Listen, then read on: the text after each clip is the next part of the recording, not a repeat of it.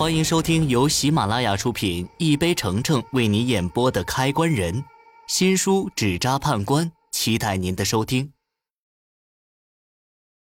第八十一集，白一鸣的话让我感到特别惊讶。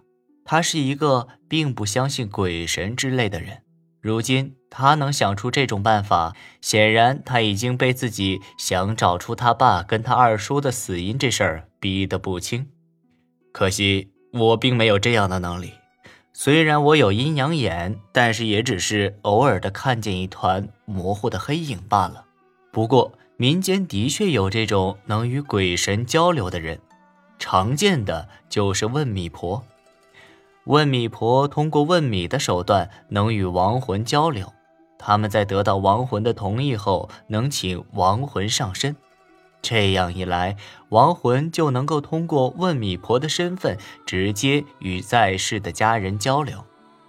现在要是能找到问米婆，的确可以借助这类人的力量，从白建民那里得到许多有用的线索。可在江县这地方，并没有做这一行的人。我遗憾地叹了口气，对白一鸣摇摇头：“兄弟，我没有这种通灵的能力。”还是想想其他办法吧。他听到我的话，表情瞬间有些失望，但他也没再开口多问什么。你先别急着难受，你二叔现在已经死了，必须得办丧事你先去通知他的老婆孩子。白一鸣听我这么一说，倒也冷静了不少，立马转身打电话去了。我还有些事情想弄清楚，便去找了昨晚在白家的工人。在二楼晃了一圈后，我找到了刚才带我们进屋的帮工。我走到帮工面前，询问了他一番：白建军昨天死前都做了些什么事儿？他摸着脑袋想了半天，然后告诉我，昨天白建军并没有做什么特殊的事情。白天去公司上班，晚上的时候出去应酬，喝了很多酒。应酬结束后，白建军。就直接去了书房办公。我听完他的话，忍不住有些小小的激动。我之所以特意跑来问帮工这些事儿，是因为他们兄弟俩的死状相同，或许能从他们死前做过的事情里找出什么共同的地方，继而从这个共同点推断出跟两兄弟死因有关的事情。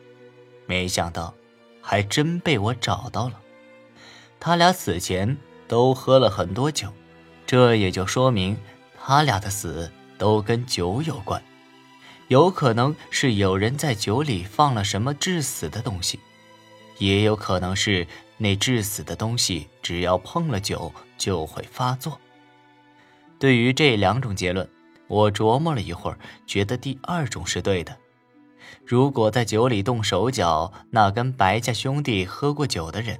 肯定不会活得好好的，所以白家兄弟应该是惹上了什么致命的东西，在他们喝了很多酒之后，那东西就开始发作，把他们害死。想到这儿，我不禁好奇起来：这白家兄弟到底是怎么同时惹上能够把自己害死的东西？是意外，还是有人故意害他们？而且。那些害他们的人会不会与黑色大手的主人有关？能想到这些，我已经尽力了。毕竟我只是一个开关匠，又不是什么侦探。打算去找白一鸣商量下白建军的丧事那家伙接连失去两个最亲的家人，估计现在也没啥心情来处理丧事的事情。作为朋友，我现在在这个时候只能多帮他一点。至于我刚刚发现的那些事情，我暂时还不打算告诉他，我怕他胡思乱想，乱了阵脚。等到有确切证据能让我找出真相时，我再告诉他。眼下最重要的事情还是白建军的丧事这丧事还真是让我有些发愁。白建军也是横死的人，白家接连出现两个横死的人，算是一种凶兆。